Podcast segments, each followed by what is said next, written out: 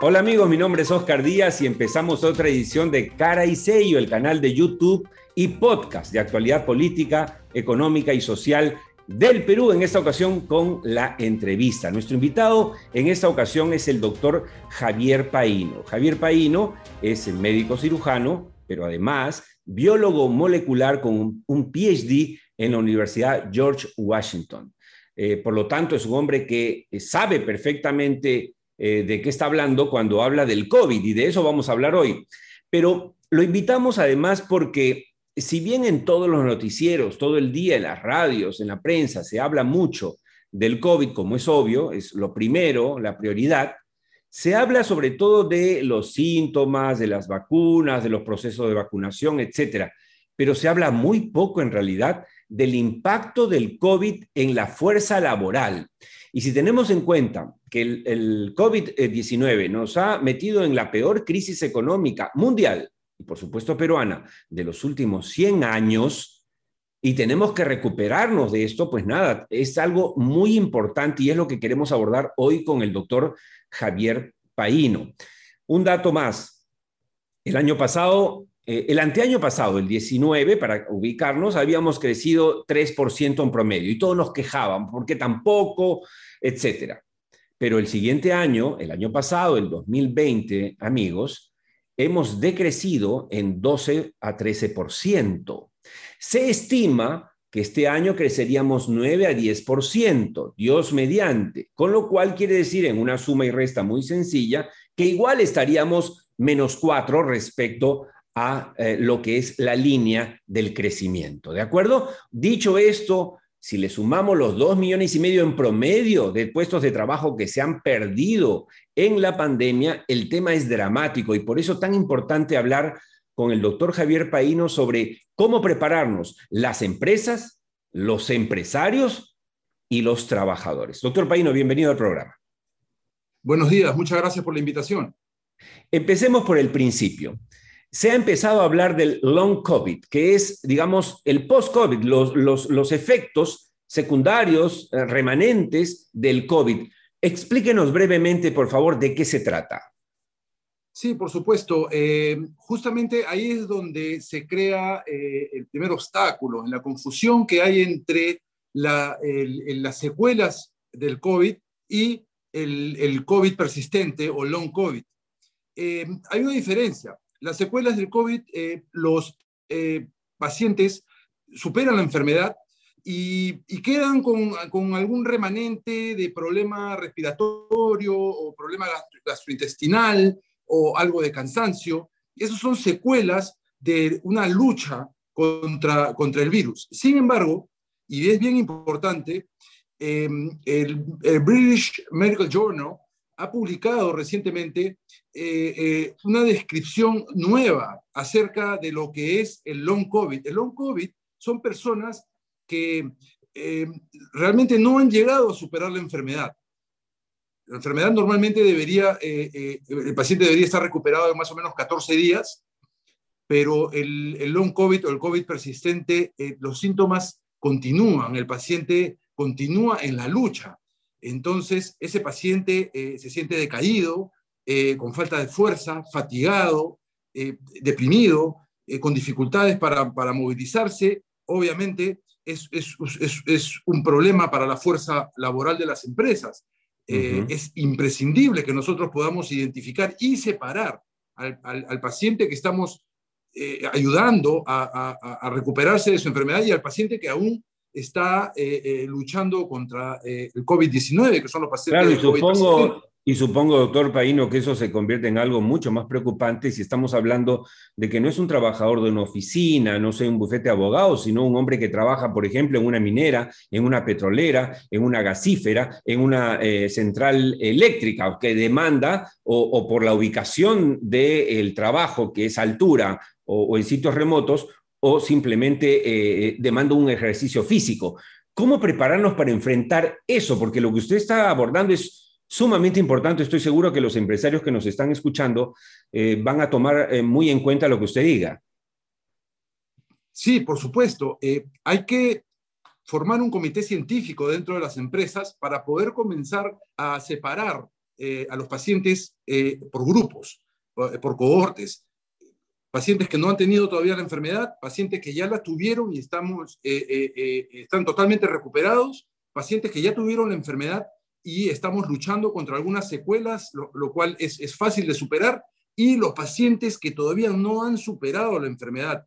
Son pacientes que efectivamente, físicamente, se encuentran bastante comprometidos, son pacientes a los que hay que darle soporte físico, rehabilitación, nutrición eficiente son pacientes que finalmente van a mellar eh, tu fuerza laboral si es que no los consigues identificar correctamente. En, pocas palabras, todo comienza, comienza con un registro adecuado de tu fuerza laboral.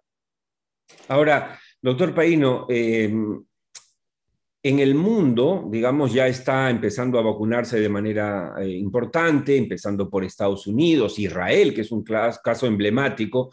En Perú eh, podemos ser un poquito más optimistas respecto a que ya hay eh, comprometidos más de 60 millones de dosis para el Perú y se, eh, se ha dicho, ha dicho el gobierno de Sagasti que el, el gobierno que entre el 28 de julio eh, tendrá por lo menos 50 millones de vacunas aseguradas. Esto querría decir que a fines de año o en el primer trimestre del próximo año estaría vacunado el 75-80% de la población como se requiere. Esto querría decir, en su experiencia, en su conocimiento como biólogo molecular, que es el que estudia el virus, que podríamos estar recuperando, digamos, la fuerza laboral integralmente, parcialmente, eh, debería la fuerza laboral o podría luego eh, de marzo del próximo año retornar completamente a, sus instalaciones físicas de trabajo? Sí, eventualmente, una vez que eh, nosotros tenemos a un gran porcentaje de la población vacunada, eh, deberíamos nosotros regresar a, la normalidad o a lo que sería una nueva normalidad. Eh, eh, vamos a ir notando cómo el, funcionamiento de las empresas, el funcionamiento de la sociedad en general comienza a recuperarse. Sin embargo, lamentablemente, nosotros tenemos comprometidas el número suficiente de vacunas como para darle dos dosis a la población entera. Pero el problema no está en el número de vacunas, el problema está en la velocidad con la que nosotros vamos a conseguir vacunar. Porque si nosotros estamos eh, vacunando lentamente durante el año 2021, eh, muchas personas más se van a enfermar y después vamos a tener que lidiar con las personas eh, post-enfermedad, no solamente con, los, con las personas que no se han enfermado todavía y se están vacunando, que gracias a Dios podrán tener una inmunidad que los defenderá contra esta y, futuras eh, cepas en parte.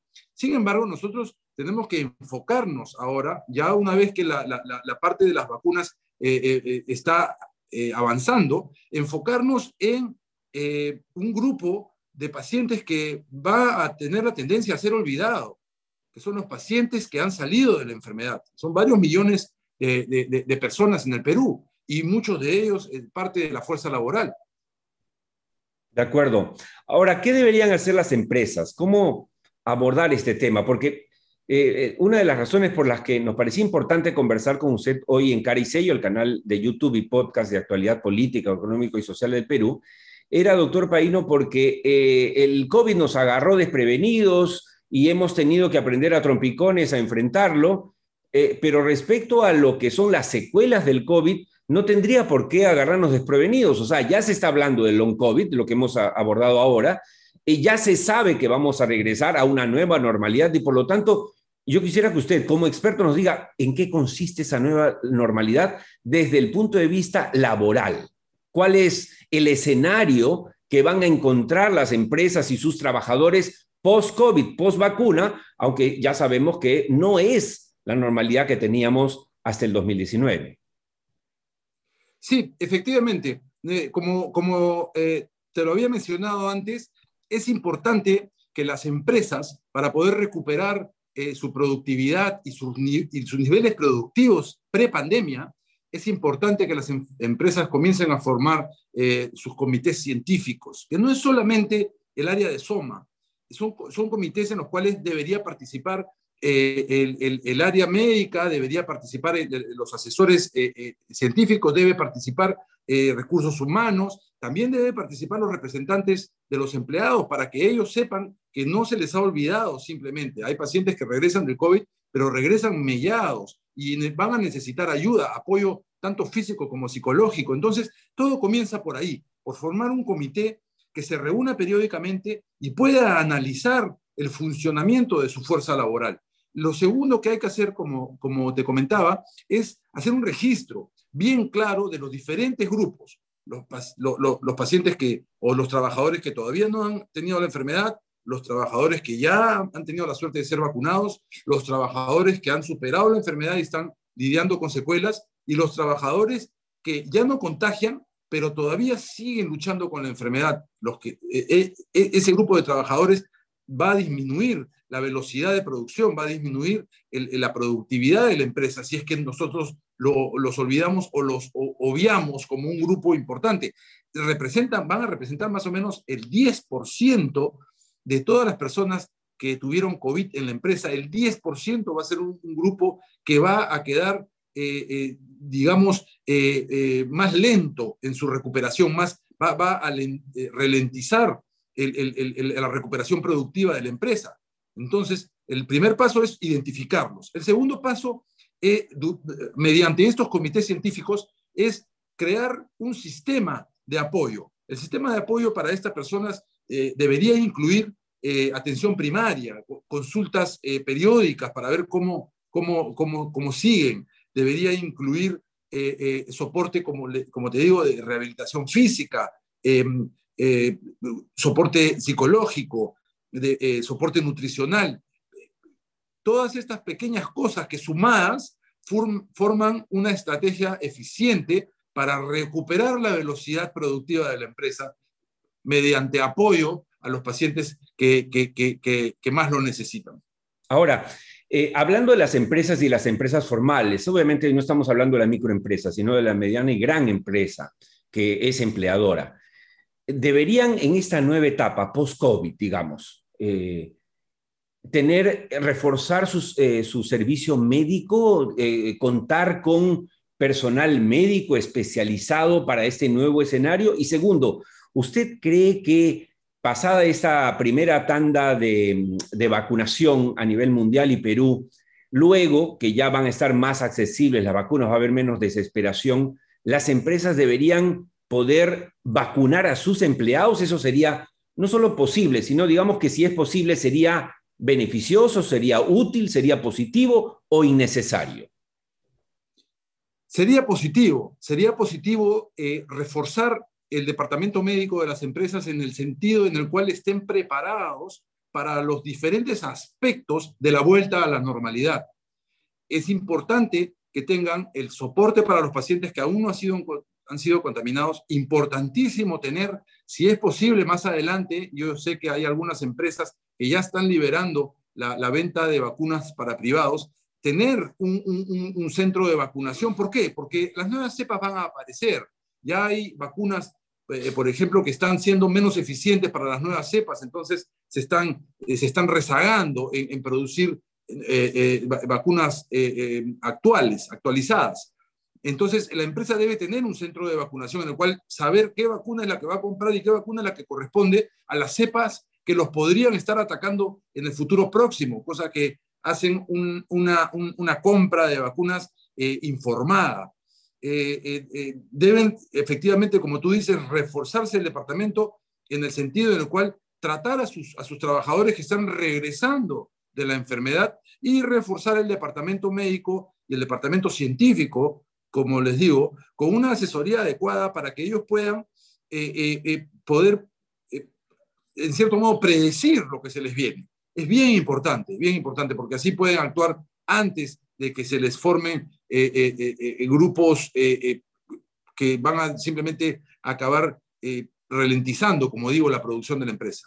Ahora quizás se me ocurre, escuchándolo, doctor Paino, que quizá suelto la idea, eh, por ejemplo, instituciones como la Sociedad de Minería, como CAPECO, eh, como, eh, digamos, la Sociedad Peruana de Hidrocarburos, podrían, digamos, armar también pool de médicos, biólogos moleculares, como una suerte de ente consultor de sus asociados. ¿Eso sería útil o poco práctico? Eso es una magnífica idea, mi estimado Oscar porque de esa manera eh, se puede centralizar los conceptos mediante un comité científico ya en las, en, las sociedades que reúnen a, todas esas empresas, se centraliza y se crea una sola guía para, para, para, todas sus empresas asociadas. Para crear un mínimo de estándar eh, en la manera como enfrentar y cómo aplicar políticas laborales, a eso me refería. Y bueno, bueno que le guste la idea. Efectivamente, es una excelente idea, porque no tiene que ser un, un ente regente, simplemente, como tú lo dices, un ente asesor hacia, hacia sus empresas asociadas, eh, un comité científico en el cual todas las empresas confíen y que reúnan a los eh, eh, principales pensadores en el, en el ¿Qué especialistas debería tener, ya que estamos aterrizando en esta idea y, y, seguramente nos van a ver los amigos de la Sociedad de Minería y de otras instituciones corporativas y que agrupan incluso la CONFIEP?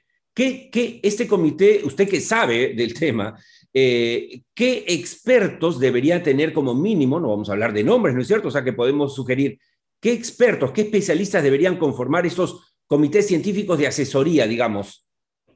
Sí, efectivamente, nosotros estamos eh, eh, lidiando ya con una fase diferente de la fase inicial en la cual se necesitaban muchos epidemiólogos y pocos biólogos moleculares Hoy en día no. Hoy en día se trata de analizar lo que se viene. Entonces, deberían eh, incluir definitivamente un cuerpo médico, un cuerpo eh, científico con biólogos moleculares, virólogos, probablemente un, especialista en epidemiología, pero ya la de la epidemia, conforme vamos saliendo de ella, el especialista en epidemiología, eh, epidemiología puede aportar, pero no sería el principal, como se le puso todo el peso encima eh, eh, inicialmente, y un eh, analista computacional, como, el grupo que ha formado el, el, gobierno en este momento.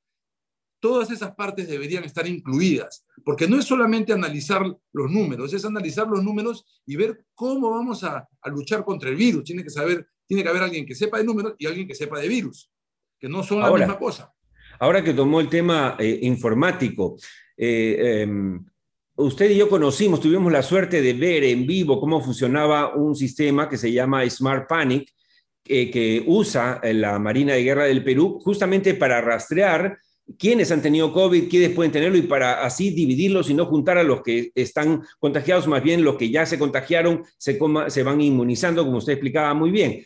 Ahora, eh, eso me hace pensar que en esta nueva etapa las empresas deberían tener definitivamente un sistema como el Smart Panic, eh, o similar para eh, no ser tomados nuevamente por sorpresa por los nuevos virus o variantes que van a venir. Definitivamente, definitivamente. Algún sistema tiene, tienen que generar las empresas. Algún sistema tienen que generar para, primero que nada, para... De control y monitoreo. Definitivamente, y registrar, registrar a su grupo en, en, diferentes subgrupos, los que, los que han superado la enfermedad, los que tienen COVID persistente, eh, los, que, los que todavía no están vacunados, tienen que tener un registro adecuado. Eh, este es el punto importante, doctor Paino. Creo que es muy importante. A ver, me, explico. Porque así pasa. Usted sabe cómo, cómo somos. Eh, en el mundo, en el Perú, los seres humanos nos olvidamos de todo, ya pasó. Pero, pero el tema es el siguiente, y, y hablo de los empresarios. Los empresarios no deberían, según usted, olvidar lo que pasó ahora que se vacuna todo el mundo, ya página olvidada, historia pasada, periódico de ayer. Deberían tener una nueva manera de ver la parte de salud, de seguridad sanitaria de sus trabajadores por un tema de productividad, de supervivencia. O sea, según usted, no solamente deberían respirar tranquilos porque ya se vacunaron, sino tener un, e implementar un nuevo sistema mínimo de control y monitoreo previendo posibles eh, virus futuros para sus empleados que puedan afectar su productividad, ¿es lo que usted quiere decir? Sí, efectivamente, es exactamente lo que yo quiero decir.